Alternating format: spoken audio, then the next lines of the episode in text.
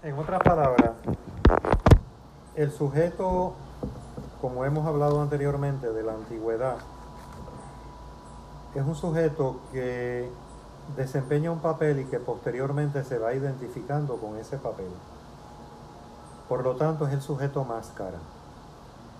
Pero a medida que llega el medievo es un sujeto entitativo, que tiene memoria, inteligencia y voluntad. Está anclado en un tomismo ese sujeto. Y es sustancialista.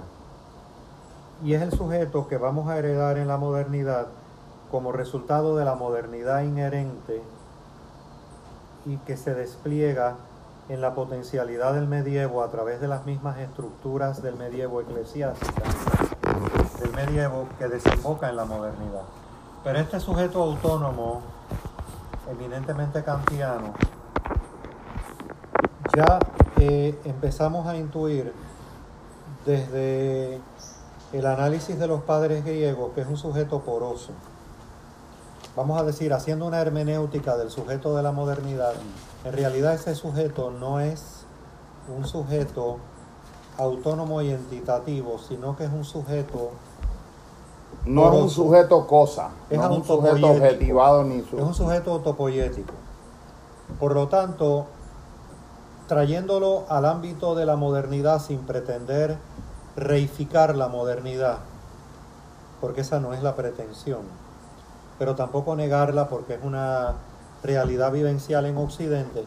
Entonces ese sujeto poroso, a partir de su propia configuración inherente de verdad y libertad en el espíritu, dependiendo de su grado de transparencia o, de, no de transparencia hasta el otro extremo polarizante de la no transparencia. De la opacidad. Eh, de la opacidad. En ese intervalo, ese sujeto poroso,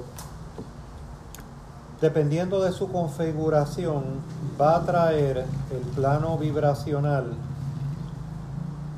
de entidades ajenas a él que son lo que le han llamado los padres griegos entidades demonológicas o angélicas.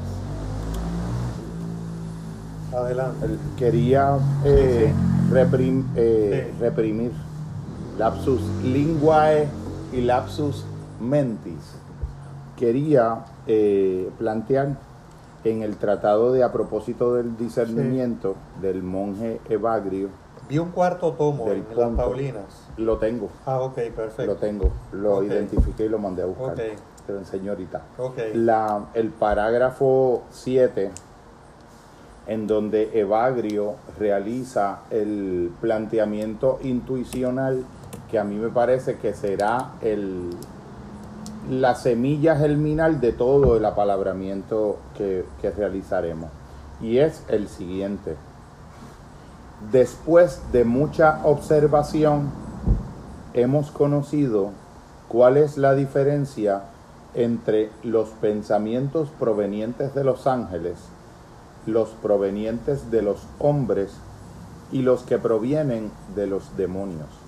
Los primeros, los angélicos, observan las varias naturalezas de las cosas y descubren las razones espirituales.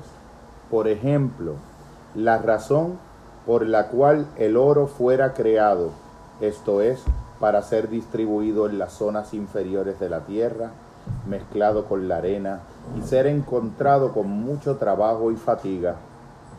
Y luego vemos cómo, una vez encontrado, es lavado con agua, pasado por fuego, entregado a las manos de los artesanos, los cuales harán el candelabro de la tienda, el altar, los incensarios y las copas, en las cuales ahora no bebe más, por gracia de nuestro Señor, el Rey de Babilonia. Por estos misterios arde el corazón de Cleofás, pero el pensamiento que nos surge por obra de los demonios no sabe ni comprende todo esto, sino que nos sugiere descaradamente el afán por la posesión del oro sensible, indicándonos todo el placer y la gloria que nos colmarán al tenerlo. En cuanto al pensamiento que proviene del hombre, el mismo no busca la posesión del oro, ni se preocupa por entender su significado simbólico, sino que nos introduce en la mente su forma desnuda, sin pasión ni codicia por poseerlo. Lo que decimos del oro es válido también para las otras cosas, cuando este pensamiento es místicamente ejercido según esta regla. En otras palabras, me pudieras parafrasear el de los hombres. Tengo claro el de los ángeles y el de los medios en tus palabras. Yo hice una correlación. En el caso de los hombres, el sí, en el caso de los hombres, yo lo asocié con la objetividad, la mirada de la objetividad objetivante de las cosas que la mira de un modo desapasionado de ellas, pretendiendo conocerlas en su desnudez, pero cometiendo el error de que ese conocimiento de la cosa en su desnudez es un conocimiento de la cosa en sí, del que el ser humano que está mirando esa cosa y la está buscando entender se ha desvinculado. La objetividad, la neutralidad, la indiferencia no valorativa hacia el lingote de oro y el conocimiento eh, que le llamaría yo deshumanizado. Es un conocimiento que lo más, a, donde más lo puedo analogar es a la objetividad científica y al mundo de la objetividad de la modernidad que te hace entender y presuponer, obviamente luego de un estado caído, decisión de sujeto y objeto, escindido de sujeto y objeto, que se, te hace creer y entender que la forma más elevada, y en este caso para la objetividad, la forma que se presume única de poder entender las cosas que la mente mira es mirándolas en una desnudez donde el sujeto no participa de una vinculación relacional con lo que está conociendo, como si pudiera conocerlo de un modo alienado de contacto, de valoración, de algún modo de compromiso con ello. Entonces, yo eh, pensaba, de algún modo, siguiendo lo que había... Belleza, qué, fascinante, que a veces me parece que eh, incluso lo que le acontece a la iglesia latina, como en un contexto imbuido de modernidad, porque me interesa el factor comunicación como sinónimo de comunión. Exactamente. ¿Cómo pudiéramos buscar las pautas que conectan.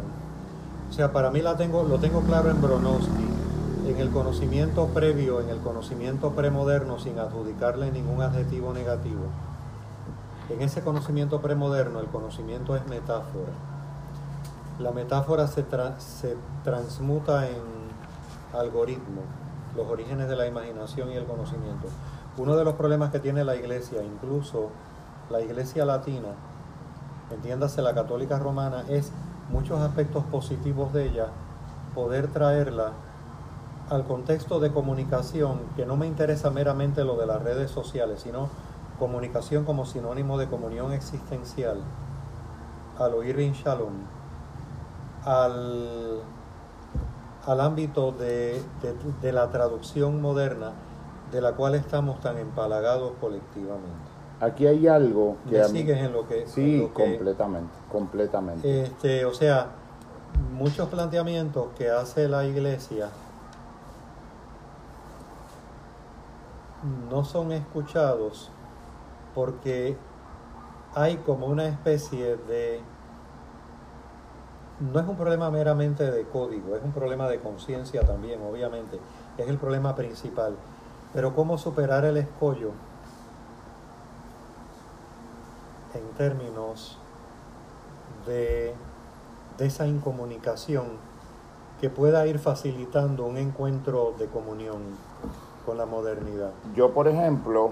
Eh, me, sigues en lo que te quiero... Claro, Porque esto mismo también para nuestro tema. En otras palabras, eh, es que eh, no, no cabe la menor duda, Jorge, de que no es meramente, no es el problema más, más profundo, el problema de fondo, no es un problema de comunicación en función del proceso. No, no, no. O de los códigos. Es un, es problema, un problema radicalmente estructural inherente, inherente. Es un problema de una experiencia, de un estado caído del nus. Es una experiencia de un conocimiento que solamente está siendo posible dentro de los límites de un estado previo, inamovible, de dispersión del intelecto. Conocimiento es un, y amor. Es un conocimiento, por, por, darte un ejemplo, cuando tú el, ves este elemento, eh, fíjate que él haciendo que el... Por cierto, una pequeña pausa, aunque es muy secundaria, pero está relacionada. ¿Tú sabes qué plantea a modo de explicitación de su vivencia Gurdjieff en Relatos de Belcebú a su nieto sobre el oro? En términos literales, el oro está en los contextos de las minas en el planeta, o sea, previo a la visión, al pensamiento instrumental de extraerlo como valoración desde la perspectiva demoníaca de, de Bagrio Póntico, o sea, está geográficamente donde está por, una, por unas razones de naturaleza de preservación dinámica del equilibrio cósmico. Wow. Por lo tanto, extraer ese oro es suscitar en términos físicos y espirituales un desequilibrio cósmico. Definitivamente. En términos astronómicos. Fíjate que, este, fíjate que aquí hay, aquí hay mucho. Este, pero viste la profundidad. Sí, definitivamente, sí. que es perfectamente compatible con esto. Uno, uno por ejemplo, sí. eh, le hace resonancia este planteamiento con, con ideas que tienen analogías hasta con, con el principio de cuando, cuando, cuando Aristóteles piensa eh, las relaciones causales de las cosas, asume una dimensión cuadrática de la causalidad, una dimensión cuádruple. Causa, causa eh, formal, causa material, causa eficiente y causa final. Es decir, existen causas que tienen que ver con lo que en el fondo de las cosas las origina, pero las origina en sentido ontológico, no que las origina como, como el efecto de la causa de la manifestación natural anterior, sino que las origina, como pudiéramos decir en la pregunta de la, de la teodicea ontológica de Leibniz, que la verdadera pregunta más profunda de todas no es, es la del ser de las cosas, no es cómo las cosas son, sino que las cosas sean es el verdadero. ¿Por qué, ¿Por qué hay seres en lugar de más bien no nada? Es algo que es una paradoja del pensamiento y que el pensamiento toca un límite. Lo que para mí abre, a mí ese párrafo me ha escandalizado el pensamiento porque puedo extraer cada vez más mientras más lo pienso. Y hice una pequeña división. Una vez se reconoce, fíjate que dice, después de mucho examen hemos llegado a entender, o sea, de mucho examen, y aquí la palabra examinación presupone un estado permanentemente contemplativo y de nepsis, un estado fronterizo de, de vigilancia en el centro sí, de sí. la mente para poder sí. eh, discernir en cada momento las rumiaciones del pensamiento.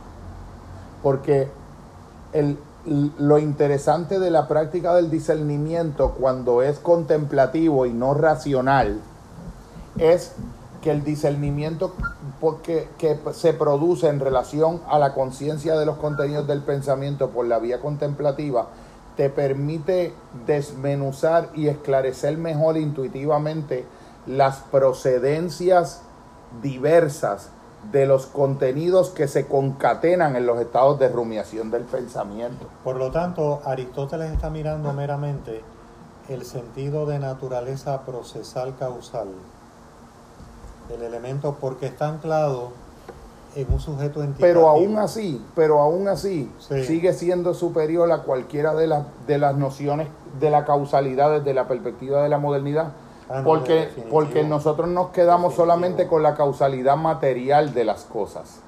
Sí, Ar sí, Aristóteles, Ar Aristóteles utiliza el principio causal para entender los posibles orígenes últimos de las cosas los posibles fines teleológicos últimos de las cosas. De hecho, la propia la forma en la manifestación la de las cosas y la materialidad tomista, la propia extrapolación tomista en la Edad Media de la transubstanciación del pan y el vino en la misa.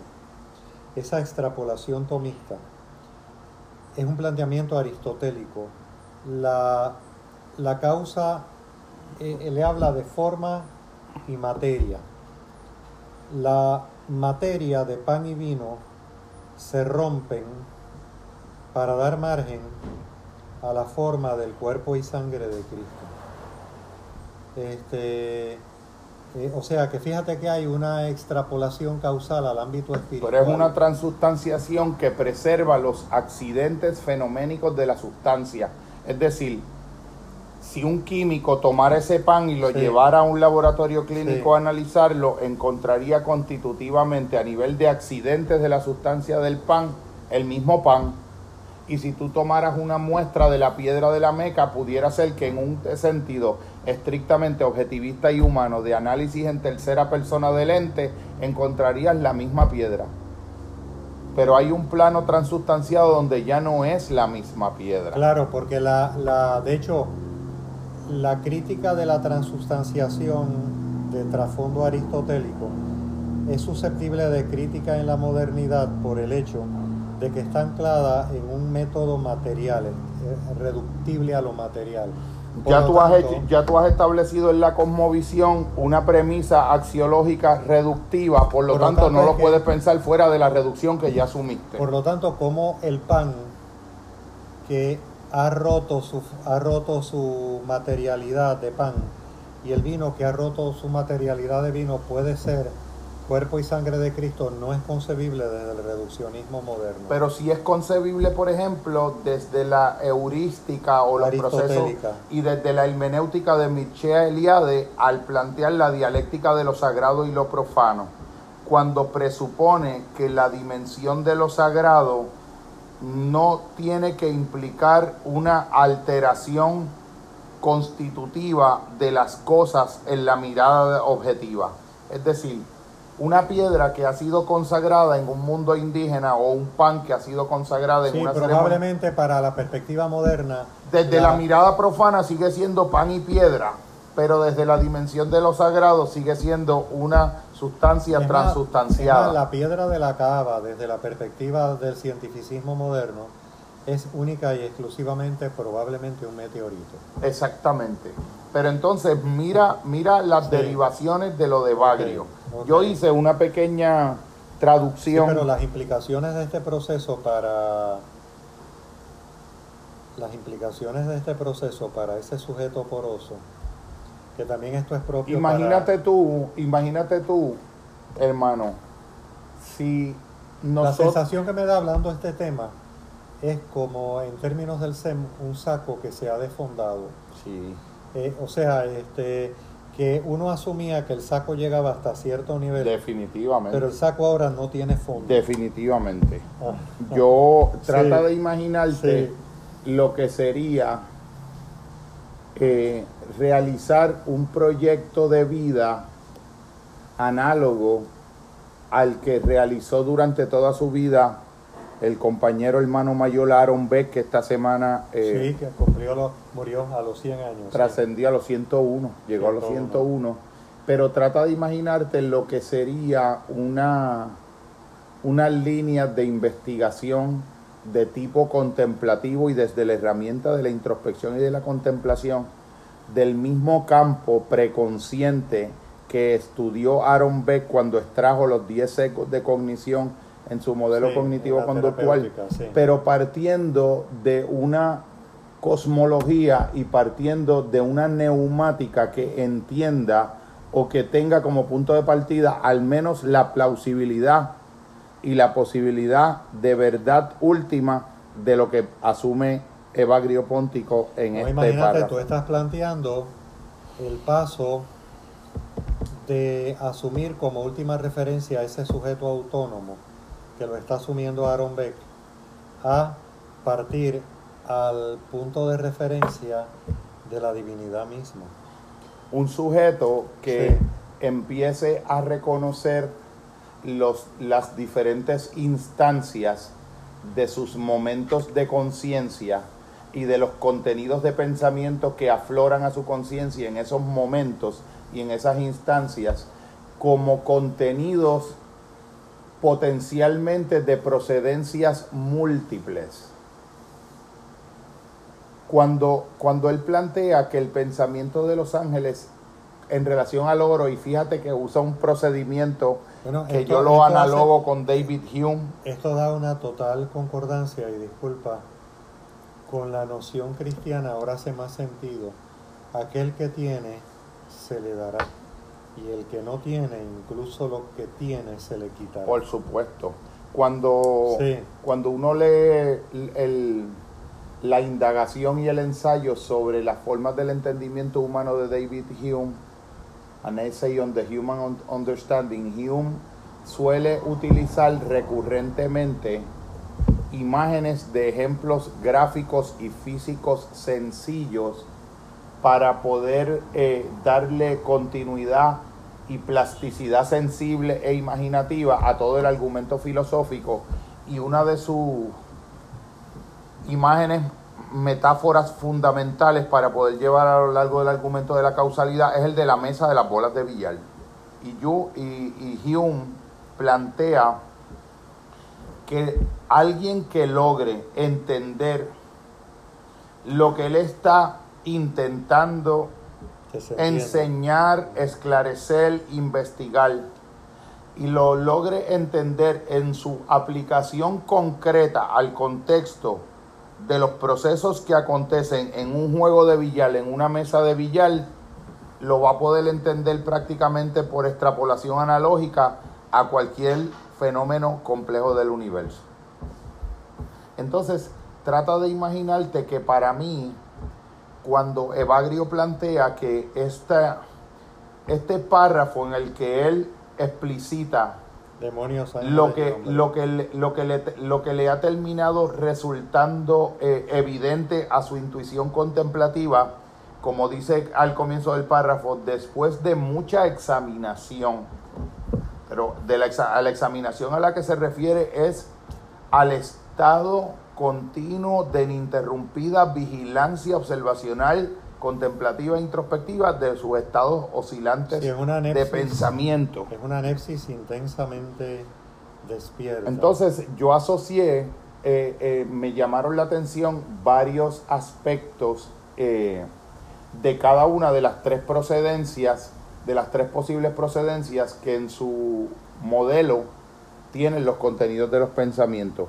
Cuando habla de los pensamientos que en relación al oro, usando el oro, del mismo modo en que eh, Hume usa en las bolas de billar, como un caso que si lo puedes entender en el oro, lo vas a poder entender en todos los otros fenómenos con los que, de los que el pensamiento haga representación para buscar entendimiento. Plantea en el caso de los ángeles las y, lo, y lo convierte en plural, la noción naturaleza y razón. Dice que te permite explorar inteligir las razones, las naturalezas de las cosas. Está hablando de una cosa en singular, pero está refiriendo las, naturalezas. de esa cosa singular en estado plural y las razones espirituales de esa cosa singular en, en conjugación plural un tipo de pensamiento que, eh, que cuando busca el entendimiento de las cosas, si viene de esa fuente, te va a poder permitir inteligir las naturalezas de las cosas y las razones espirituales de las cosas. Refiriéndose incluso a una sola cosa singular, que en este caso es el ejemplo heurístico del oro. Entonces yo pongo los pensamientos angélicos pudiéramos decir que son las maneras de lograr en el entendimiento, en la relación con las cosas, entender su origen, pero no su origen en el origen lineal originario de la cadena causal en retrospección, no es en el plano horizontal, no es el origen, digamos, de lo que Aristóteles pudiera haber dicho una causa primera, la causa de todos los otros causas y efectos, que a su vez es causa de sí misma, que es la definición de sustancia de Aristóteles y de Espinosa también. El origen, el significado, el valor, el propósito y la finalidad. Todo, todo proceso de pensamiento en, la, en el ejercicio de buscar en el entendimiento de una cosa que el pensamiento contempla, que esté buscando en ella el origen, los significados simbólicos, el valor, el propósito y la finalidad, van a ser manifestaciones en el pensamiento de una dimensión de procedencia angélica. Todos los modos de entender, de acercarse a entender esa misma cosa, ese mismo oro, cuando son provenientes del hombre mismo, de la inmanencia del propio proceso intelectivo y cognitivo, nos van a acercar a la cosa en lo que él llama su forma desnuda, que en, nomenclatura contemporánea pudiéramos eh, aventurarnos a traducir de la objetividad, de la neutralidad, de la indiferencia y del conocimiento deshumanizado. Es decir, de un conocimiento en el que el sujeto se pretende fuera de la, del, del entendimiento que está produciendo de la cosa. El sujeto pretende que está conociendo la cosa sin que sin que sus estructuras estén participando de ese entendimiento, entendiendo como lo que diría eh, la cosa en sí. O sea, pretendería que el fenómeno es el nómeno. El texto de la expresión religiosa reciente que me mostraste, eh, sobre la expresión religiosa en Puerto Rico. El texto, ahí está. Entonces, en el de los demonios, que me parece algo muy, muy interesante. el de los demonios es eh, un elemento... El reduccionismo contemporáneo eh, hace dos cercena, hace una, una reducción y una cercenación, por decirlo así. Cercena la posibilidad de que el pensamiento pueda recibir de una dimensión que no es inmanente a él mismo un entendimiento de las cosas que le revele el valor, el significado, el origen, la finalidad, su valor simbólico. Pero aparte de cercenar esa dimensión, colapsa, colapsa e indisocia, eh, vincula confusamente, confusionadamente lo demonológico y lo humano, porque cuando tú ves el elemento de lo que para Evagrio es cuando un pensamiento se está acercando a la cosa desde pensamientos que proceden de fuentes eh, demonológicas, habla de el afán de posesión, el afán de adquisición incesante desmedida, el consumo y la expectativa de satisfacción futura.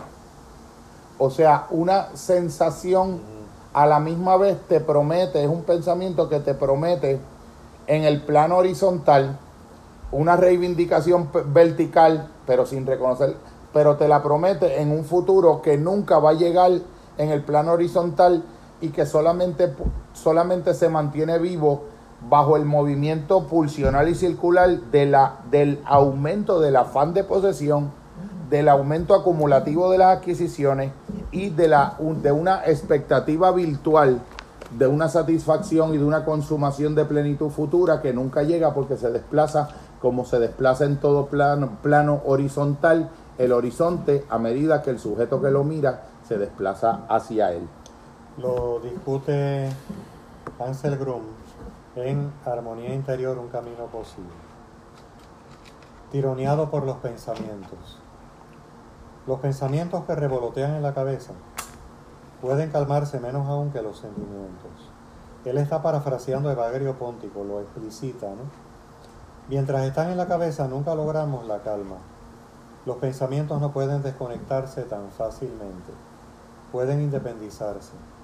Hay quienes se rompen la cabeza con ello y nunca están en paz.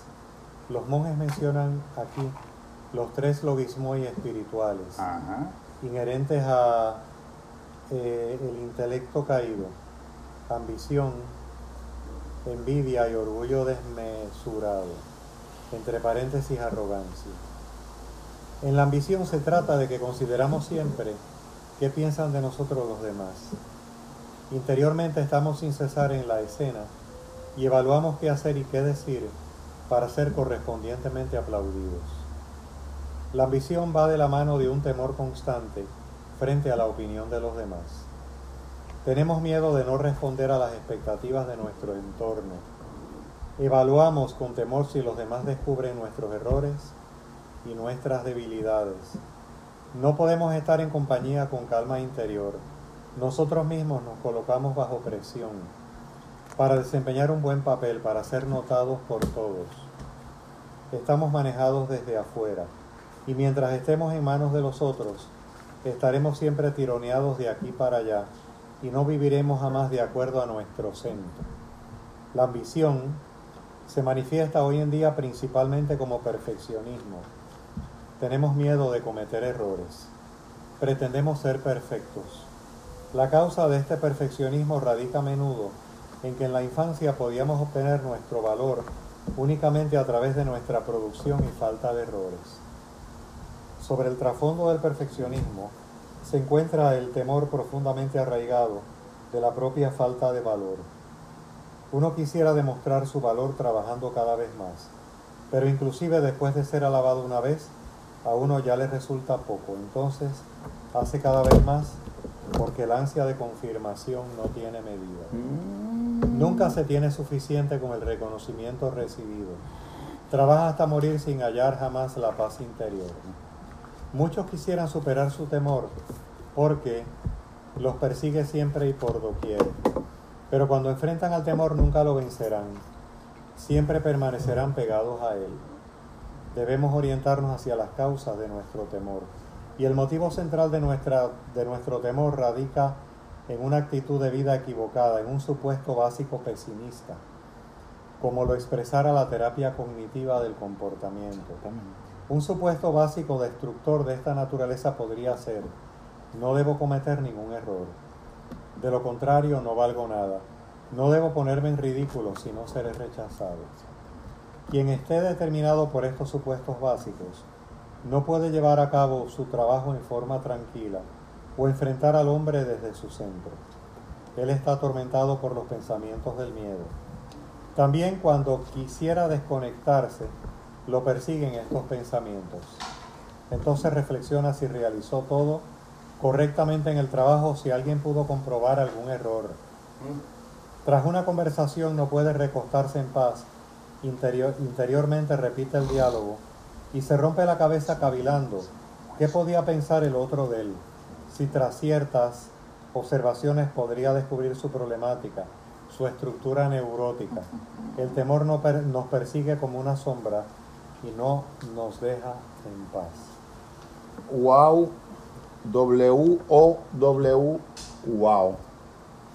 Fíjate que cuando se estaba diciendo ahorita que la antropología que sostiene lo, el pensamiento de la modernidad, en contraste con esta propuesta evagriana, eh, es una antropología en la que se opera una cercenación más una reducción. Se cercena el elemento, se cercena porque se asume por adelantado la negación absoluta de la posibilidad de lo angélico en, en lo neumático, de lo angélico en lo psíquico la posibilidad de una experiencia de encuentro interseccional entre esos ejes y entre esas procedencias, más se colapsa lo demonológico en lo egoico. Fíjate que las descripciones que él está haciendo de los pensamientos de procedencia demonológica son las que en el sujeto, en la, en la antropología, en la subjetividad de la antropología modernidad son las del ego. Aquí estamos sacando Son las del ego. Aquí estamos sacando punta para el texto de psicología. Quiere decir que el ego tiene, el ego contemporáneo preserva dos ámbitos de los tres. El tercero que fue cercenado y el otro que se fusiona indisociablemente entre sí como si fuera una sola procedencia inmanente humana. Por ejemplo, Maharshi lo expresa. Lo una- humano y lo demonológico, pero como, Mah- como lo interesante, mismo. Maharshi lo expresa desde ese ángulo inherente al Vedanta, eh, donde los misterios mayores en el contexto del Vedanta estaban abiertos. O sea, no había una concepción posterior de no echarles eh, perlas a los cerdos. En esa concepción que trae Maharshi, dice abiertamente, lo trae desde otro ángulo, dice, Dios creó al mundo y el mundo creó en Dios, pero creó a Dios. Pero en realidad ambos son originadores de nombres y formas. En realidad ni Dios ni el mundo fueron creados. Exactamente. O sea, esa vivencia de trascendencia de esa dualidad, de quién creó al mundo, si Dios creó al mundo, el mundo creó a Dios, la trascendencia de esa dualidad implica el salto cuántico vivencial, el salto, el salto cuántico a no autoinclaustrarnos en lenguaje de Nishitani en el sujeto. Ahora, imagínate tú, porque yo lo he llevado eh, eh, eh, todavía Ajá. en el análisis que estamos haciendo ahora mismo.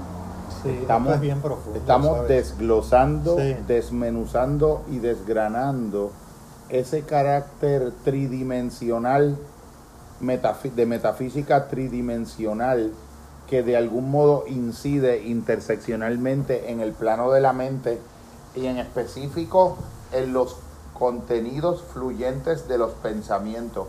Estamos en un terreno de una por decirlo en lenguaje contemporáneo, de un intento, de una mirada de diagnóstico diferencial del continuo del, del pensamiento. Ahora, ¿qué sería, mira esta pregunta, que tendría que ver con, con lo que pudiera proponer como un proceso psicoterapéutico del alma, pero de un alma en la que, de un alma que ya ha tenido la visión esclarecida de esto?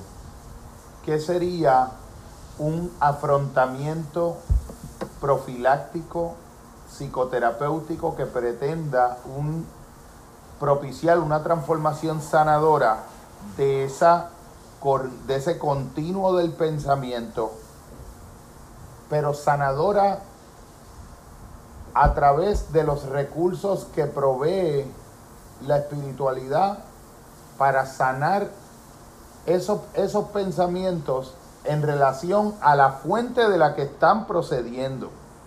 O sea, ¿qué sería un abordaje terapéutico cuando en, una, cuando en un proceso de pensamiento uno sospechase o hubiese indicios de un elemento demonológico? ¿Cuáles serían, ¿Cuáles serían los posicionamientos al interior del sujeto para trabajar la sanación en esa área? Bueno, eso ¿Cuál- implicaría, eso implicaría, eh, vamos a decir,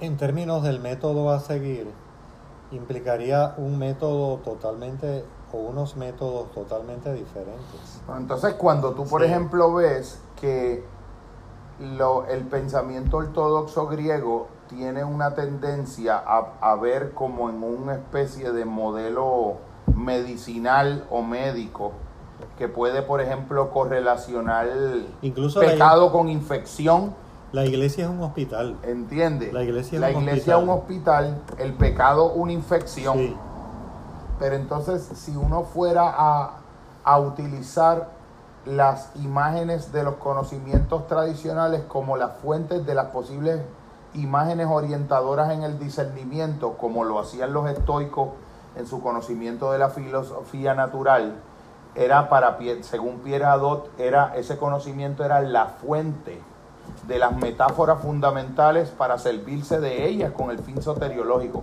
con el fin iluminativo de la mente. ¿Qué sería en ese sentido, por ejemplo, si el pensamiento ortodoxo griego hace correlaciones del pecado como una infección en el alma? ¿Qué sería la posibilidad de discernir al interior de ese, de ese diagnóstico, de esa infección en el alma? Si, si la infección en el alma es de fuente bacteriana, de fuente viral, de fuente eh, eh, parasitaria, de fuente cancerígena, que es el estado de una circularidad, de un crecimiento perpetuo y permanente. Como Pero decíamos, claro, ya no desde la visión reduccionista, sino desde esta hondura de psicoterapia. Es una labor que está por hacer, porque es casi abrir campos semánticos a través de, de ir encontrando unas Bueno. maneras de extender la mirada a través de enriquecer los matices y las sutilezas a las que nos pueden servir ciertas metáforas para pero poder la, pero seguir la ex- mirando. vamos a decir, pero la concreción del despliegue explícito de ese proceso en un contexto de psicoterapia está por hacerse porque es análoga a lo que yo te planteaba hace un ratito, de que muchas veces eh, la iglesia hace unos planteamientos, incluyendo la latina, sin obviar sus terribles sombras, pero hace, hace unos planteamientos en el contexto de la modernidad que no hacen sentido en la modernidad porque no hay unas pautas que conecten. Claro, la- las pautas que conectan se derivan de un estado despierto donde se adquiere una nueva dimensión de conciencia. Exactamente. Porque entonces, entonces Pero ahí es que radica la dificultad. No, y uno puede- ¿no? Este, mira, cuando Alfred Sí. North Whitehead pensaba sobre lo que significaba eh, ser. Ser tal alimento allí, sobre lo que significaba ser un poeta, él, él decía que una mente es Ah, bien. que, que una mente es un poeta, Muy bien. una mente es un poeta cuando un, un pensador tradicional cuando usa la palabra árbol para designar mediante ese nombre y concepto el referente externo, que es el árbol físico que está ahí en la naturaleza, eso es una operación convencional del entendimiento de un pensamiento convencional, en el que la palabra árbol es la metáfora del árbol natural que en la naturaleza está plantado. Pero cuando, cuando un alma está siendo poeta, el árbol es la metáfora de la palabra árbol. Y la palabra árbol Como el Es- árbol de la vida. es la verdadera concreción de la cual el árbol físico es una instancia particular fenoménica. El problema radica, Quiere decir que la palabra es el centro de la cosa misma. pero el, el Y ahí es la función de un poeta. Eso es ser un poeta. Para Alfred North Whitehead.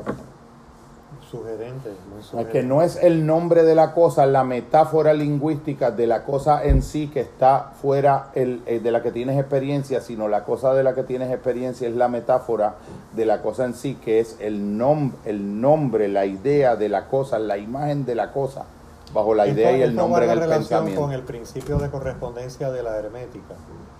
Como es arriba es abajo, como es adentro es afuera. El problema es que ahora mismo es en la modernidad es que como es afuera es adentro. Exactamente. Ese es el problema, es a la inversa. es a la inversa. Yo creo que eso es tremendo planteamiento, lo debemos incluir. Debemos eh, incluir también, Mira otras reflexiones, eh, pero dime, dime, debemos de- incluir debemos también- incluir también que eh, una explicitación de lo que es la idea de caída en el alma, tal como la enriquecen y la extienden los padres del desierto y los contemplativos griegos, en el sentido, y de eso vamos a usar aquel libro eh, Violeta Claro, Violáceo, Sí, sí, sí. de las terapéuticas de las enfermedades espirituales, porque es, es muy rica la diversificación, el concepto de caída se vuelve mucho más eh, tangible y especioso en su especifici- especificidad explicativa, porque no es meramente una caída, es una caída, es una caída que trae consigo la- el surgimiento de un intelecto que ha caído, de una memoria que ha caído, de una voluntad caída. Cada una de las potencias del alma, cuando se están manifestando fenomenológicamente en la subjetividad de ese sujeto y de su experiencia de interacción con las cosas y de las cosas, va llevando el estado caído en cada una de las operaciones al interior de las potencias que en el alma tiene, en el pensamiento, en el ardor, en el ardor, en el pensamiento en la razón, y en la en el cuerpo, en el, en el, en la, en el sentimiento, en el afecto. en el ardor, en el deseo y en el- la razón. Exacto.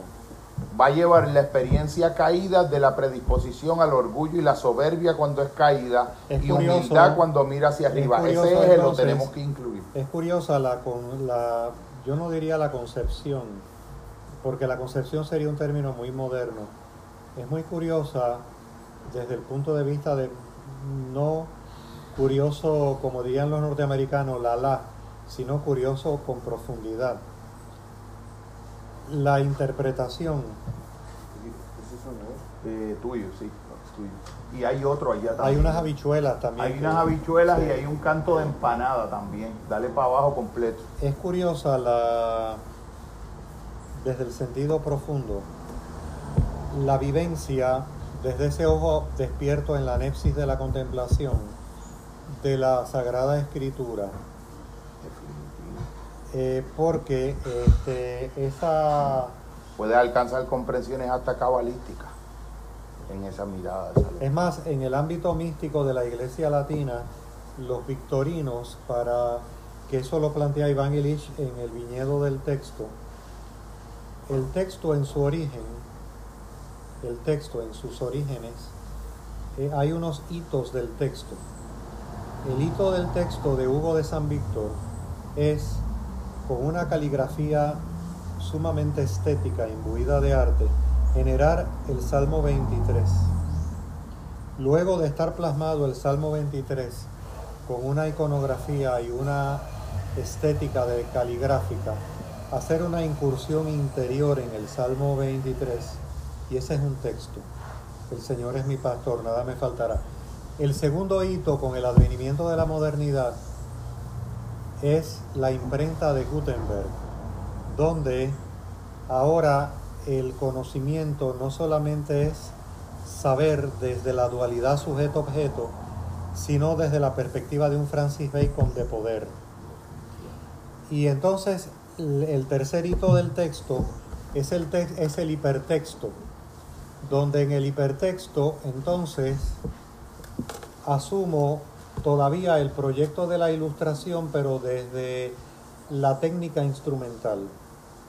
Pero entonces es, eh, dice Iván Illich, que es totalmente inconcebible para nosotros, a menos que esté despierto el tercer ojo de la escuela de Hugo de San Víctor, que es el mismo tercer ojo de la nepsis ortodoxa, que pueda entonces leerse un texto en el Salmo 23 no con sentido informativo o de poder o de sentido ilustrativo de sujeto-objeto en función de una avidez del conocimiento. La... Esto, esto es fascinante. No, esto, esto va a traer, es porque que- esto va a ser parte de lo del trabajo sobre el NUS, sobre la Mira, por ejemplo, a nivel de la razón, la envidia. La eh, Amsel Grum, eh, parafraseando a, a Evagrio Póntico. La envidia y los celos nos impiden la calma de modo similar al temor. La envidia conduce a que nos comparemos constantemente con los demás. No podemos quedarnos en nosotros y gozar lo que nos fuera dado. Acuérdate que para Evagrio Póntico el texto se llama Armonía Interior, un camino posible. Lo Lo conseguí en las Paulinas. Lo voy a buscar.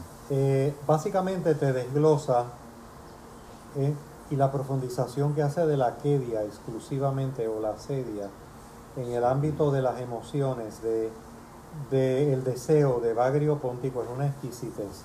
Pero te leo en el nivel de la razón, en el esquema de la razón, que la razón puede tender hacia la humildad o hacia el orgullo, pues Evagrio Póntico destaca tres elementos. Los elementos que destaca Evagrio Póntico es la ambición, la envidia y el orgullo a nivel de la razón. Entonces dice, la envidia y los celos no impiden, nos impiden la calma, de modo similar al temor. La envidia conduce a que nos comparemos constantemente con los demás. No podemos quedarnos en nosotros y gozar lo que nos fuera dado. Con nuestros pensamientos estamos siempre en el otro. Adquirimos nuestro valor a partir de la comparación con el otro.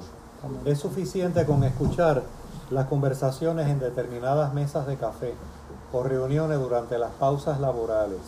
Allí continuamente se critica a los demás. Para adquirir y aumentar la autoestima es necesario desvalorizar a los demás. El otro no puede permanecer tal cual es. Debemos añadir nuestro comentario. Este constante hablar sobre los demás es actualmente una característica típica de nuestra inquietud. También cuando exteriormente no hablamos sobre no hablamos sobre los otros, nuestros pensamientos se encuentran en un diálogo interminable sobre ellos. Nuestro corazón nunca está en paz. Quien esté atormentado por los celos sabrá cómo estos pueden robarle la calma. Mira qué interesante. Cuando la esposa o el esposo, la novia o el novio, realizan una visita, toda la noche está colmada de pensamientos celosos.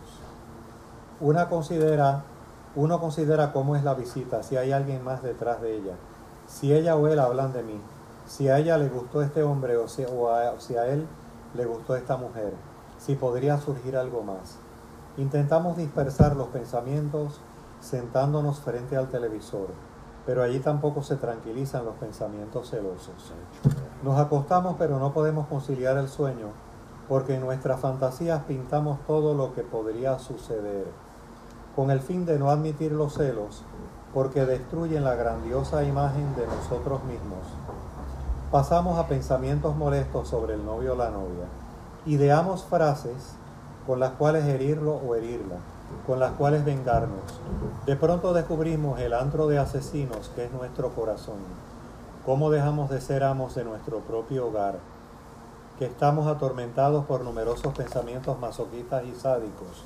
Nos roban la calma, no nos dejan dormir, nos impiden disfrutar la noche en la cual por fin estamos solos. La soledad se convierte en un suplicio. Nosotros mismos nos martirizamos con pensamientos celosos. Y después viene una hermenéutica del orgullo en el ámbito de la razón. Pero él también toca la hermenéutica de Bagrio Póntico en el ámbito del deseo y en el ámbito de la corporalidad. Yo creo que hay un, este, hay un elemento. Ahora, a lo que te iba antes, para que tú continúes, que como se me fue el hilo, porque he sentido pues un poco de cansancio al entregar las notas, cansancio mental al entregar las notas en Interamericana aunque ya siento las cosas más en control porque ya las entregué.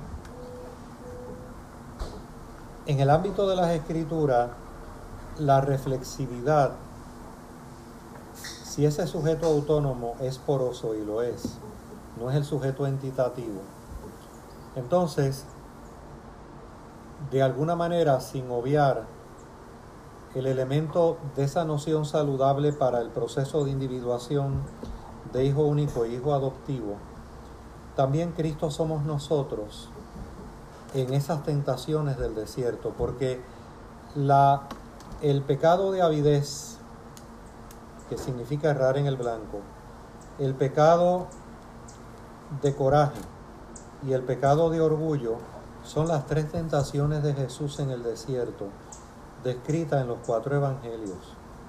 Las tentaciones del desierto, descritas en los evangelios. O sea, si verdaderamente eres el Hijo de Dios, avidez, esta piedra tú la puedes transformar en pan. Si verdaderamente eres el Hijo de Dios, mira, vas a tener todos los reinos de este mundo, el orgullo. Y eh, si verdaderamente eres el Hijo de Dios, vas a tener coraje de hacer un espectáculo de que los ángeles te recojan antes de caer al piso para que los demás vean como los ángeles te recogieron. Wow. O sea, eh, el elemento del esquema de deseo, el esquema de... ¿Cómo te diría? Sí, papi, sí. El, esquema del, de, la, de la avidez en el cuerpo. La avidez, ¿por qué está relacionada con el cuerpo? Es somática, porque tengo hambre en el proceso del ayuno. Pero entonces el coraje va a estar relacionado con si verdaderamente eres el Hijo de Dios, pues entonces te lanzas del pináculo del templo para que los ángeles te recojan. Vas a tener coraje porque tú eres el Hijo de Dios y lo vas a reafirmar. Eh, y número tres, tiento tu orgullo porque mira, te doy todos los reinos del mundo si te sometes si te sometes. Pero fíjate que mirando esa lectura desde una perspectiva que no hay otra forma gregaria y salvando para, para el proceso de individuación yunyano, la esencia del proceso de individuación yunyano, la adecuada taxonomía de hijo único e hijo adoptivo, para que como hijos adoptivos asumamos el ejercicio del hijo único en términos de una sinergia de amor de toda la vida, entonces implica que nosotros somos ese relato. O sea, al asumir nuestra naturaleza como en conocimiento y amor, Jesús, al asumir plenamente nuestra naturaleza, de hecho, a William Johnston, que yo te obsequié el ojo interior del amor, le fascinaba que la traducción japonesa, la traducción de japonesa, le fascinaba en el Nuevo Testamento de sobre Jesús que hacían los japoneses, porque la traducción que hacen los japoneses es eh, esa noción de que tenemos en el tradicionalismo cristiano de que era igual a nosotros menos en el pecado en la traducción del Nuevo Testamento japonés es que Cristo se hizo pecado. Interesante. O sea, la, asunción plena de nuestra naturaleza.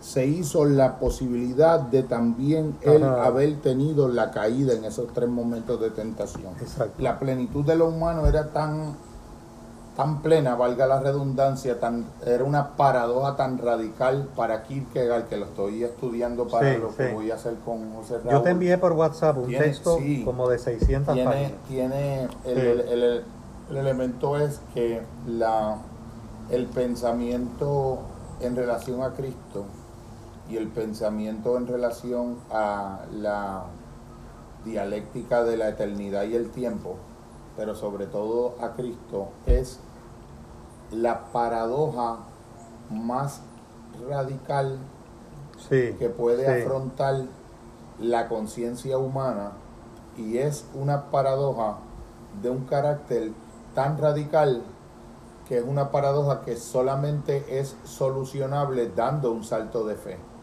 Es posicionándose, decidiendo, decidiéndolo decidiéndolo careciendo de los elementos suficientes en la razón, porque siempre serán insuficientes perpetuamente por toda la eternidad de la vida humana.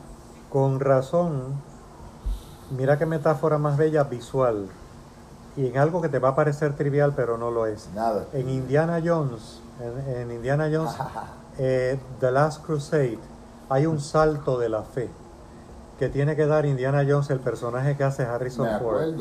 El salto de la fe es que tiene que pasar. Caminar en un sitio invisible que se va convirtiendo en una escalera, una cosa Exactamente. así. Exactamente. Pero antes de convertirse en unos escalones, es un abismo tan y tan grande que es pasar de una cueva en unas montañas altas a otra cueva donde hay un abismo. Exactamente. Donde puedes morir y tienes que dar el salto con los ojos cerrados análogo a el loco del tarot. Y a la misma vez cuando tuviste el santo grial en la mano, poderte poderlo trascender y, y, encarnarlo en ti a través de desprenderte de él, lo que no pudo hacer la señora alemana, que se fue por el abismo porque la sensación de que lo tenía casi a la mano el cáliz. De hecho, se da cuenta el personaje, el papá de él, que es Sean Connery, que cuando él dice, voy a buscar el guial, dice, no, no, déjalo, déjalo. Porque ya al coger el agua en el crial y echársela a la herida y sanar, él comprendió de qué Hay una escena que, eh, donde el papá abofetea a Indiana, sí. que es cuando van en, el, en la motorita alemana, sí. donde él está leyendo unos, eh, unos, unos aspectos del diario del papá y un elemento de la mamá cuando él cuando Indiana le da a entender que estaba resentido porque la mamá estaba enferma y moribunda y él siguió en sus investigaciones y él le dice tu mamá amaba tanto lo que yo hacía que decidió no decirme la enfermedad mortal que tenía porque sabía la importancia de esto que se estaba haciendo. Fíjate. Y entonces en ese momento él le dice pero es que esto eh, esto nos tenemos que ir nos podemos ir para Berlín o podemos ir para las afueras, si a fin de cuentas esto es mm, mm, nada más que una búsqueda y ahí el papá lo abofetea y le dice esto es una cosa sagrada. Sí, porque dice esto es algo diferente. ¿Te acuerdas? No, porque ahí, incluso le dice sí, no, y le dice el grial no es un objeto antropológico, el grial es la lucha contra las fuerzas del mal. Exactamente. Este, y ahí lo abofetea como, como era es una amonestación radical de un hijo que momentáneamente perdió el eje vertical, perdió la categoría de lo sagrado como posibilidad de mirar desde lo sagrado el asunto del emprendimiento que estaban llevando a cabo. Este, es bellísima. Y fíjate que él le dice, cuando le dice voy a buscar el grial, dice no, no, déjalo. Posterior a cuando le echó agua al grial y, le roció y le curó la herida y dice, y, al final le dice, ¿qué fue lo que adquiriste? Dice, iluminación. Yo quería este, más o menos cosas, eh, detalles que estoy aquí eh, planteando. Que, que, también los vamos a añadir, después voy a hacer como unas minutas. Eh, me gustaría también incorporar esta oh, hermenéutica de Ansel Grum. Y lo voy a retratar hoy para las páginas. número uno, la, lo, que, lo, que la, lo que los modelos de las prácticas narrativas de terapia de Michael de Michael White y David Epstein que tienen este desarrollo eh, fenomenal en las epistemologías psicológicas de Sudamérica, sobre todo en Chile, en Argentina, las prácticas narrativas de, terapia, lo que ese conocimiento puede aportarnos en recursos de utilidad para el entendimiento narrativo de la rumiación. Eso es algo que... Wow. Sí, eso es algo que... Pero una implementación que no se ha ensayado. Estamos hablando de un arte por hacerse. Eh, de un arte por hacerse, aunque ya está, como diría Merlín, en el aire, pero está por hacerse. Entonces, la, el puse aquí, lo voy a leer así como a grosso modo para hacer la, síntesis de, cierre y después que hay unas cosas que te voy a hablar. Eh, las prácticas narrativas en terapia, lo que aprendemos del modelo de prácticas narrativas, como fuente de recursos de utilidad para el entendimiento narrativo de nuestras rumiaciones. Eh, Evagrio Póntico, el Paticha Samupada, como un tratado que es pequeño, eh, budista, que explica el surgimiento interdependiente de todos los fenómenos. Y yo te voy a hacer una síntesis de eso, este, que te la voy a estar enviar, donde explica todo acto de percepción desde un primer momento donde la conciencia entra en contacto con la experiencia de una imagen o de un objeto sensible y todo el sí todo el eslabon el, de Kierkegaard. el eslabonamiento el dodecaencadenamiento eslabonado de todo fenómeno. Y lo que lo que ellos le llaman los factores de originación de un fenómeno, pero para, para entender la rumiación, fíjate por, dónde, por dónde voy, yo, la visión que los estoicos tienen de la voluntad y la visión que los estoicos tienen de lo que llamaban, que está presente en Evagrio directamente, fantasia, fantasmata, fantasticón, esos, esas nociones, fantasia, entonces, básicamente... fantasticón. El, el problema que hemos tenido, Jorge, es el anclaje en la modernidad en el sujeto autónomo.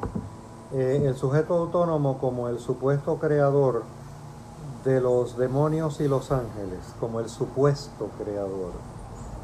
Este... Entonces sería eso el mal en tanto que avidia en términos de eh, del pensamiento budista. Bueno, y, tú después lo buscas. Y la distancia. Porque esto está eh, interesante. y la distancia que este entendimiento del bien y del mal eh, produce en relación o en contraposición a eh, los hermanos budistas que en mi humilde perspectiva si no tú has tenido unas grandes vivencias en el no, el mal no es entendido suficientemente y esclarecido en sus fondos de misterio tremendo y fascinante y abismal como es entendido en las intuiciones semíticas griegos, y en los padres griegos y en el judio-cristianismo. Agustín de Hipona, Claudio Naranjo, algunos detalles que me parecen importantes, Tomás de Aquino, sobre todo to- cómo Sí. Tomás de Aquino también en un momento dado tiene una resonancia con los budistas del mal como ausencia de bien o puro estado de privación. La conciencia invencible. Vamos a cuestionarnos Sí. un poco eso. Sí, ahí Eh, entra. Oye, interesante, claro, esto es un mero. Esto es una mera suposición, ¿no? Y estoy con una tentación entonces demonológica al decirte lo que pudiera haber sido y no fue. Pero tú te imaginas, yo creo que la problemática de Heidegger con el cristianismo vino porque él solo conoció el tamiz por razones socioculturales, no por falta de inteligencia. Por el tamiz sociocultural de la decisión entre el cristianismo oriental y occidental. La problemática de Heidegger con el cristianismo vino por la dimensión escolástica. Si él hubiese conocido el cristianismo de la Filocalia y el de Gregorio Palama, sido- no, No, no habría este, hubiese podido ver que no era irreconciliable y mutuamente excluyente la, el elemento ser Dios. Podía ser un elemento de una, una Sí, relación misteriosa sí. de identidad entre las dos nomenclaturas. Sí, exacto. Entonces, Que yo siempre, con lo que lo he leído a él, siempre he visto ser y Dios, ¿no? Lo he visto. definitivamente, entonces, eh, la Sartre y la idea de la mala fe y cómo él interpreta la mala fe, que eso viene desde los estoicos, Robert Sheldrake con los campos morfogenéticos, ¿Cómo interpreta Sartre la mala fe? para Sartre la mala fe es, y es importantísimo, Ajá. es como la voluntad toma, como un ser humano puede intencionalmente decidir ser inauténtico y mentirse a sí mismo con respecto a su inautenticidad existencial y vivencial en lugar de asumir la responsabilidad porque le parece abrumador, la, abrumadora la tarea, que en el fondo es una ilusión, porque el- el- es algo que yo planteo, Cuando puedas, un poquito de agua. yo, yo planteo con agua, todos los participantes y a mí también, yo planteo con Sí. todos los participantes y también se lo planteo eh, Gracias, eh, a Yampi, que es que el ser humano, los seres humanos, nuestro elemento constitutivo esencial es que tenemos dentro de nosotros mismos a un nivel de profundidad suficiente la manera de accesar la fuente de la fuerza para que cada momento se vuelva a abrir la posibilidad de ser diferente. Tú lo escribiste en Facebook. sí. Exactamente. Yo lo vi, yo lo vi. Quiere decir, mucho. una premisa que es axiomática en mi trabajo con los participantes y que yo se la digo a Yampi, es que mi trabajo se sostiene en una fe inquebrantable de que un ser humano puede haber sido por 20 años de una manera y tiene dentro de sí la posibilidad del día primero del año 21 tomar la decisión radical de ser a partir de ahí para siempre de otra manera y volver todos los días de su vida subsecuentes a esa decisión, volver a decidirlo y volver a esa fuente nuevamente y volver... Estás, eh, estás en completa analogía con algo que ahora se acerca. En términos de la Navidad vía la expresión literaria. Eh, esa es la, el planteamiento eh, en una canción de Navidad, A Christmas Carol, el personaje de Ebenezer Scrooge, que era avaro, pero entonces en una Navidad cambia. Esto es el Sí. elemento que, por ejemplo, que es materia de lo que estoy haciendo Sí. con José Raúl y, y con lo de Kierkegaard y Unamuno, porque él lleva como leído como cinco libros, y yo estoy acá dándole bien fuerte también, es el elemento de que Kierkegaard también esclarece, en- y en eso yo veo una, una, una, un eco muy muy fuerte, una resonancia de afinidad muy fuerte con la filocalia, como en cada estadio del alma, el alma tiende a encontrar y hace uso y se sirve de razonamientos autojustificatorios específicos. En el estado estético hay unos específicos, en lo ético hay unos específicos, y es una es un proceso de cómo la cuando uno está viviendo en inautenticidad, que es que tú no estás convirtiendo en el centro de tu pregunta esencial de vida qué es existir, qué es para ti el significado de la vida y qué grado de participación y de responsabilidad tienes tú dentro de ti de aceptarte a ti mismo como el que tiene que ser la fuente para dar la respuesta. Ese elemento lo vamos a tener aquí porque cada esa, vez esa hondura de la subjetividad. cada vez Esa en esa subjetividad, pero él hizo una, fíjate que el libro del No, concepto fíjate que no hablo de subjetivismo. no, para Hago una nada. diferencia entre subjetivismo y subjetividad. El, Sí. hay, hay personas que, que dicen que el libro El concepto de angustia de Soren Kierkegaard es el libro que anterior a la existencia de la psicología como disciplina, el libro filosófico que con más profundidad entendió los problemas psicológicos del alma con una profundidad que incluso en algunos momentos rebasa Freud. La- eh, y hace una anatomía de, de lo que es la angustia, de lo que es la desesperación y de lo que es el estado estético, ético y religioso. Pero en el estético primariamente y secundariamente también en el ético se presentan formas con las que el individuo desde su subjetividad construye las explicaciones con las que se explica no estar siendo auténtico, no estar eligiendo asumir la plenitud de responsabilidad que tiene de ámbito- construir un camino diferente para sí mismo a través de la posibilidad que tiene perpetuamente de volver a elegir una diferencia. Eh, estás hablando en el ámbito estético. Sí, definitivamente, definitivamente, sí, hay, hay de- eso son locuras. Pero eso, lo, eso con lo de la teoría de la, eso tú vas a ver lo que es la diferencia entre una predicción y una profecía. Pero eso, eso te lo voy a explicar ya mismo porque eso es un tema que lo Pero podemos entonces, hablar. en ese ámbito, the, the Simpsons more future predictions. Ya. Han pegado un montón, Sí, pero muchas. muchas, sí. Y hacen ácido y todo, los autores de esos originales, pero eso es otro Eh, el elemento digno de estudiar. Son unos antropólogos.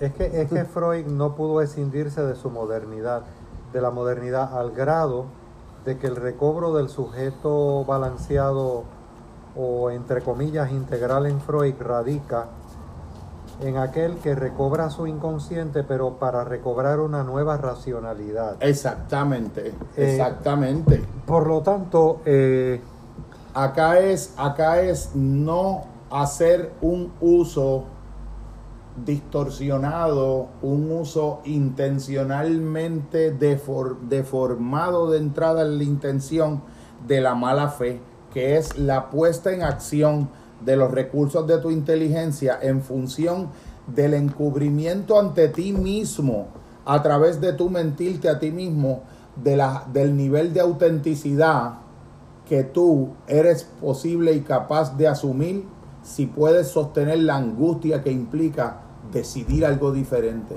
y elegir construir un proyecto de respuesta a partir de una decisión de ti misma en la que no dispones, no tienes a tu disposición de un sistema racional que de algún modo justifique en razones en su sentido último Y- la posición. y usualmente es ese- un salto de fe. Pero ese, ese salto de fe curioso que se da, no a través de una ética que mayormente pues está, esa ética no, tenemos una ética influenciada externamente. Claro. Se da mayormente a través de una dimensión vivencial estética, no ética. Porque fíjate que de alguna manera la estética incluso... Estética, pero el, el- el sentido en que tú estabas usando estética, no en el sentido de Kierkegaard, que define lo estético de otro modo totalmente diferente. Pero aún es curioso que el estéticos, en los modos convencionales de la modernidad, Ajá, ajá. expresa cosas que no la puede expresar ni el reduccionismo científico, Por supuesto. ni lo puede explicar este, la ética convencional. Algo tan sencillo como porque esas flores que estamos mirando Sí. en el jardín de, de María de Yampi mío son tan bellas. ¿Por qué existe la, la, la pluralidad, la pluriformidad infinita, la exuberancia, el exceso que es el calos, el exceso de belleza en la naturaleza. Por lo tanto, eh, nuestras formas tradicionales que hemos denominado angustia no son real angustia. no. Nuestras formas que hemos denominado como angustia es eh, unas expectativas frustradas de lo que queremos ser en nuestra construcción mental. Es el producto derivado de nuestra inautenticidad voluntariamente aceptada y pasivamente consentida. No es la angustia de Kierkegaard, que era lo que yo siempre le decía a la compañera Aleida Carolina Gelpi, que lo hablábamos de muchos años Sí, atrás. sí. El, el- el llamado estrés, de la Universidad el de... llamado estrés y la llamada ansiedad no es la angustia de Kierkegaard. Porque la angustia de Kierkegaard es una condición más inherente al ser humano que reconoce que en su imagen y semejanza más profunda, en la implicación cosmológica y antropológica más radical del cuarto versículo del Génesis, que el hombre fue creado imagen y semejanza de Dios, la plenitud de esa imagen y de esa semejanza es la radical libertad del hombre. Él era pastor, ¿verdad? Gregorio de Niza Eh, no, sé, Soren Kierkegaard. Kierkegaard tuvo mm, diferentes momentos donde estuvo a punto de hacerse pastor, relaciones conflictivas, oscilantes con la iglesia luterana de Dinamarca, una relación de amor-odio, una ambivalencia afectiva, pero por razones que están bien, que están bien, bien estudiadas. Entonces, el último punto que a mí me parece importante, ese de la mala fe lo vamos a, Sí, vamos a hablar sí. también del mal como trance y lo que, lo que los procesos de la hipnosis clínica te permiten entender como el mal como un estado de trance. Y las diferentes eh, comprensiones, pero mencionarlas a un grosso modo, de por ejemplo la disonancia cognitiva de Festinger, eh, Philip Zimbardo, Stanley Milgram con la obediencia, la conformidad de Ash. Esa parte la vamos a, vamos a mencionarla como unas pinceladas que también Sí, proveen inherentes a la psicología eh, social. recursos sumamente importantes para entender esto. Beth Reeves hace una diferencia. Estoy tratando de Ah, y recordar. Scott Peck, y Scott Peck, perdona Evelio que te interrumpí. Scott Peck en el planteamiento de que el pecado y el mal son dos dimensiones metafísicas diferentes porque el pecado sería lo más equivalente a un error y el pecado no implica el mal. El pecado comienza a convertirse en mal cuando una vez cometido el error, el individuo con su de modo autonómicamente voluntario, intencionalmente elige poner todas sus razones, todo el arsenal de su racionalidad en función de la negación y de la posibilidad del reconocimiento del error en tanto que error. Ahí opera el mal. El verdadero error, el verdadero, er- el verdadero, la verdadera fuente del mal ni siquiera es el error es lo que el individuo, una vez se ha equivocado, hace a partir de esa equivocación cuando sistemáticamente elige poner todos los recursos de su inteligencia en función de cualquier momento, de cualquier encuentro, de cualquier instancia desde la cual tú puedas reconocer tu cuota de participación, tu cuota de responsabilidad en una experiencia errónea, equivocada, tóxica, que incluye lo relacional y lo de pareja. Como decir, mira, si verdaderamente tú tienes esa convicción de que tu certeza es tan amplia, acudamos a una tercera instancia para examinar esto forensemente. sabes que me hace recordar, aunque te parezca sumamente trivial, con todo Nada esto que tú estás diciendo, cuando el Chapulín Colorado decía, fue sin querer queriendo. claro, Fue sin querer claro, queriendo. Claro. Oye, detrás de esa frase, ahora, a raíz del estudio de la filocalia del Chapulín, hay, es para ponerla en piedra, fue sin querer queriendo. Porque existe, Ajá. existe una, Desde que empezamos a hablar de la mala fe, por supuesto, Sí. existe un, coño, una equivocación sincera y bien intencionada. Se puede estar sinceramente equivocado y se puede estar malignamente en lo cierto. Ven acá, cuando Igual que se puede mentir diciendo la verdad y decir la verdad mintiendo. La literatura cuenta un cuento y muchas veces dice una verdad más verdadera que la más objetiva de las Sí, verdades. por supuesto. Y la verdad a veces miente cuando funciona en la intención de evadir los momentos de encuentro donde esa verdad puede ser examinada forensemente y de algún modo De hecho, este, sí, la noción de construcción de pruebas en el ámbito forense, por ejemplo. Exactamente. Eh, de hecho, ese era uno de los, de los planteamientos de Hermann Hesse, de que la manera más eficaz y didáctica de transmitir una verdad era a través de la fantasía. Por supuesto. Dostoyevsky decía algo Sí. así análogo que yo lo parafraseo en un poema que escribí hace muchos años. Lo, lo terminé, ese libro lo terminé el mayo 28 del año 2000, el día de 1998. Jampi estaba a punto de cumplir dos años y yo estaba recibiendo la noticia de la muerte de mi abuela Guillermina Wow. estando en el rancho en Calley de mi abuela Mati. Y era una paráfrasis de un principio de Dostoyevsky de que la novela, cuando él le preguntaban qué era la novela, él decía algo así como que la novela es un, un sofisticado procedimiento mediante el cual la verdad es salvada por la mentira. Qué interesante.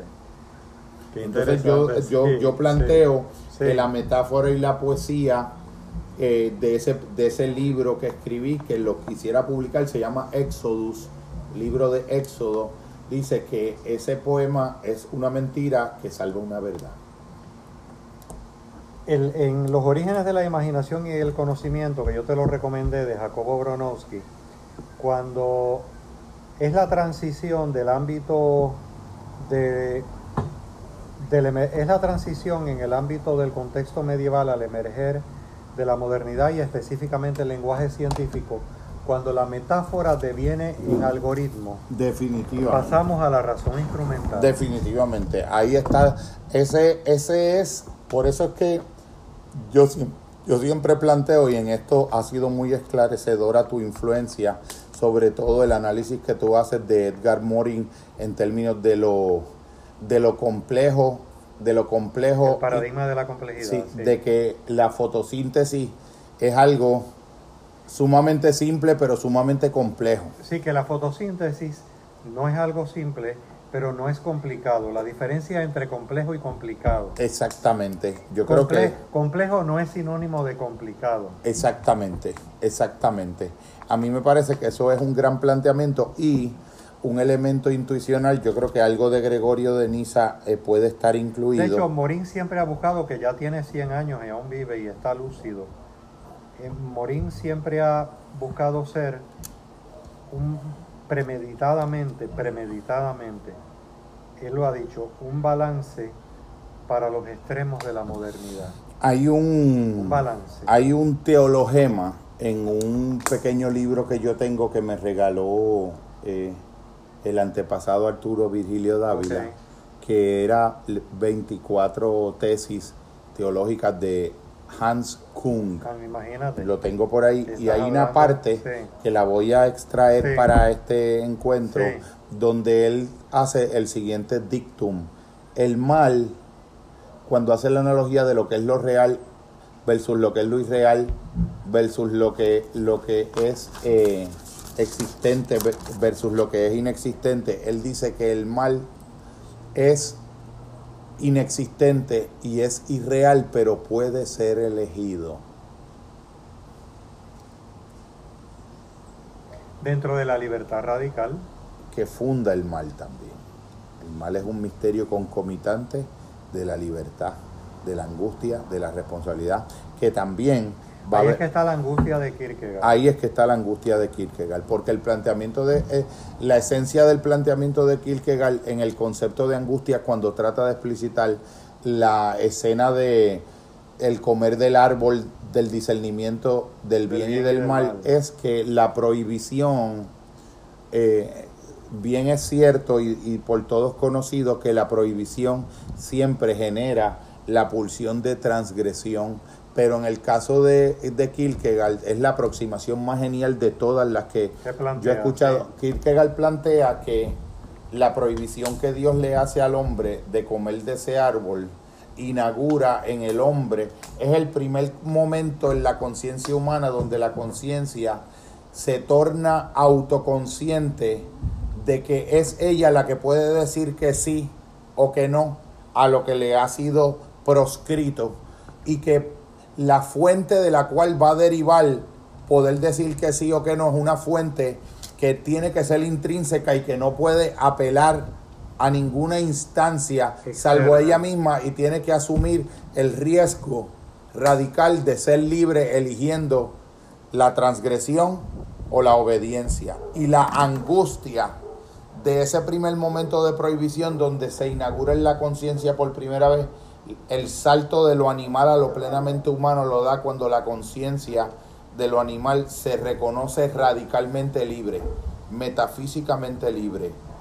Puede elegir no hacerlo, puede elegir hacerlo, puede posicionarse ante Dios mismo en un estado de negación o en un estado de afirmación esa conciencia súbita que él, define la angustia como el vértigo de la libertad, de hacerte consciente de un nuevo campo dimensional de libertad que sientes que te aplasta esa conciencia.